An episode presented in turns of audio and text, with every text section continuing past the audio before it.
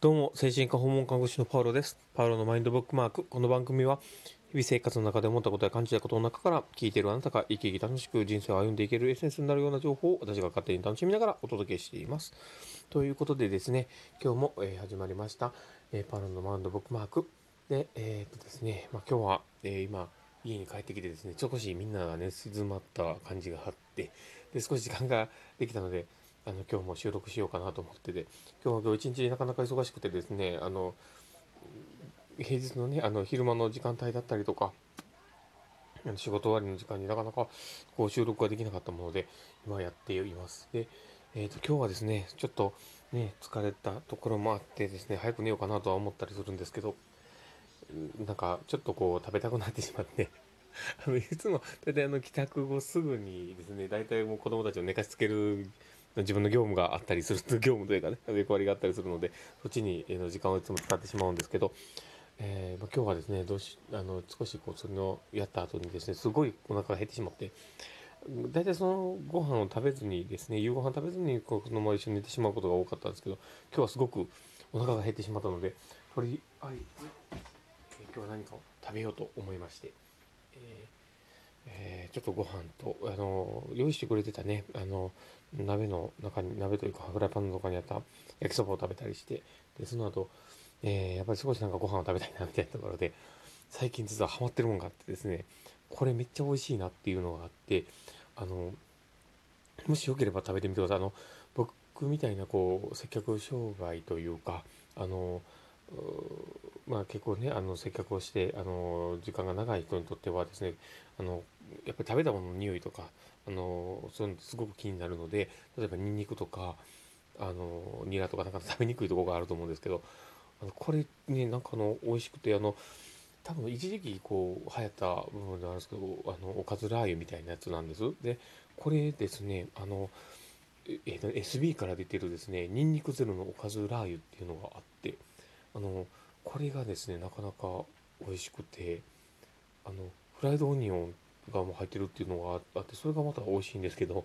あの、味が旬でですね。で、これをかけてですね、ご飯を食べるのがちょっと最近の喜びになってたりして。で、このおかずラー油なんですけど、これ実は、あの、サラダとかにかけてもまた美味しくて、ぜひともやっていただきたいと思う。あと、これね、おかずラー油プラスアルファマヨとかね、マヨネーズみたいなのめっちゃうまいです。そんなことを、めっちゃ語ってますけど、でもこれまた美味しいのでね、ぜひなんか参考にしてもらえたらと思っています。で、えっ、と、まあ今日はですね、えっ、と、他にもちょっと話をしてみようかなと思っているのがですね、今日訪問でちょっと話をしてたことに関して、えーちょっと話をしようと思うんですけど、今日のあのリオスさんとお話をしていてですね、そのリオスさんがですね、すごい、あの、勉強熱心な方ですごく向上心の高い方でですね、あの、退院後すぐからですね、訪問に入らせていただいたところもあったんですけども、あの、毎日自分の、え状況をこう分析したりとか、あの、するのがすごく得意でというか、あの、お上手でですね、あのデイケアとかも通いながらそういう感じでですね、過ごしながら、あの、まあ、日々の考えてることとか感じたことをこう整理する場として本を使っていたりまして、すごいいろんな話をされてたんですけど、その人がですね、あの、最近ちょっとメタ認知とかにも、まあ、最近というかね、半年くらいずっとメタ認知をやってあって、すっごいあの、あの、自分の自己理解みたいなのもすごく、すごくて、なかなかこう、尊敬する人なんですけど、その人とですね、今日ちょっとお話をしてて、あの、責任っていう、自己責任とかその責任っていうところに関しての、えー定義みたいなところを少し一緒に話をしていてですね、なかなか、あの、面白かったんですけど、なんかこう、責任ってすごく、まあ、人に、こ、う人の責任までこうね、自分で背負ってしまう人っていうのは案外いて、あの、例えばね、あの、まあ、しん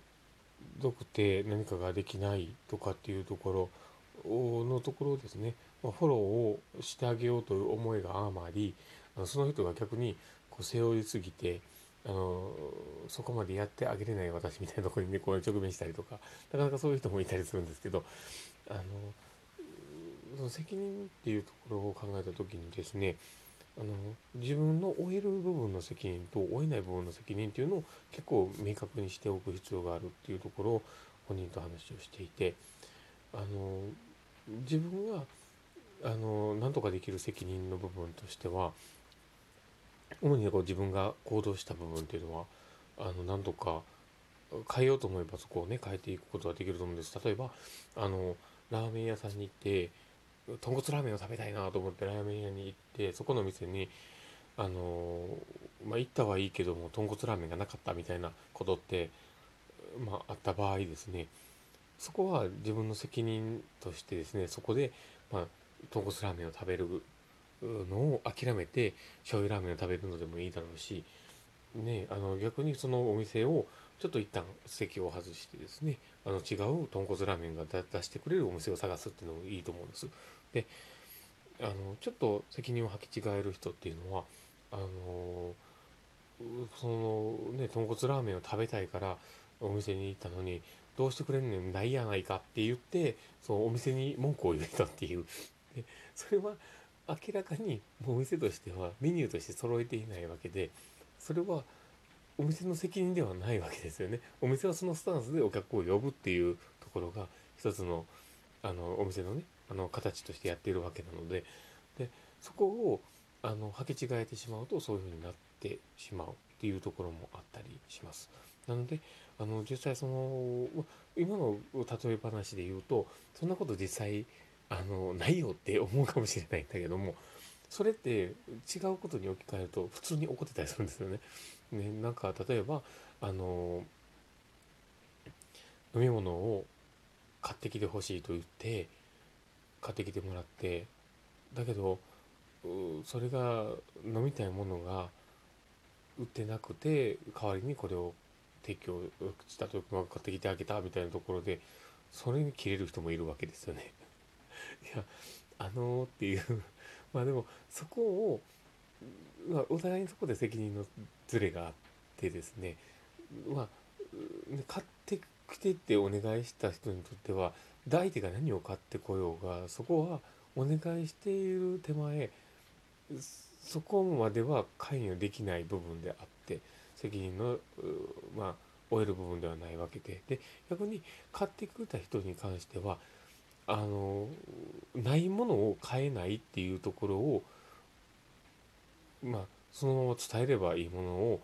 代わりの代物を買ってきてしまうという そういうちょっとこう何かを提供しなければならないみたいなところの責任を感じてしまっていたりとか。それってちょっとおかしいな話になっているし。だから、まあ、そういうあの日常生活の中で起こる責任の所在みたいなところっていうのは案外考え立ち止まって考えてみるとこんなこともあるのかみたいなことだったりとかこれってどっちの責任なんだろうみたいなこととかでそれをある程度こう意識して整理をするようにしていくといろんな人の責任まで背負う必要がないのですごく心が軽くなるっていう話を今日本でやっていました。なので、まあ、そういったあのー、ね生活の中でいろいろ考えたこととか思ったことみたいなところをあの一度整理をしてみて責任の所在っていうところをちょっと考えてみてもいいかなとも思ったりします。ということで、まあ、今日はこんな感じでですね、あの思ったことを発信したのと、僕の好きなあのおかずラー油をちょっと あの、あのね、あの告知したというか、告知というか、僕これ告知したって何もしてもならないですけど、そういうことを今日はちょっとやってみました。ということで、でもしこの放送がですね、すごくあ良かったな、面白かったなと思うのであれば、あのできればあのフォローいただきたい、あの、あと、ね、あの、リアクションを残していただけると、次への運びになりますので、次への励みにもなりますので、よろしくお願いいたします。なんかいっぱい噛みましたけど そんなこんな感じで、えー、今日は、えー、これで放送の方終わりたいと思います。で、えー、これからのね、時間また、あね、あともう少しでも明日になってしまうんですけど、あの残りの時間を素敵に、え、過ごせますように、あの、心が祈っております。ということで、え、今日は、ではこれで失礼いたします。え、では、失礼します。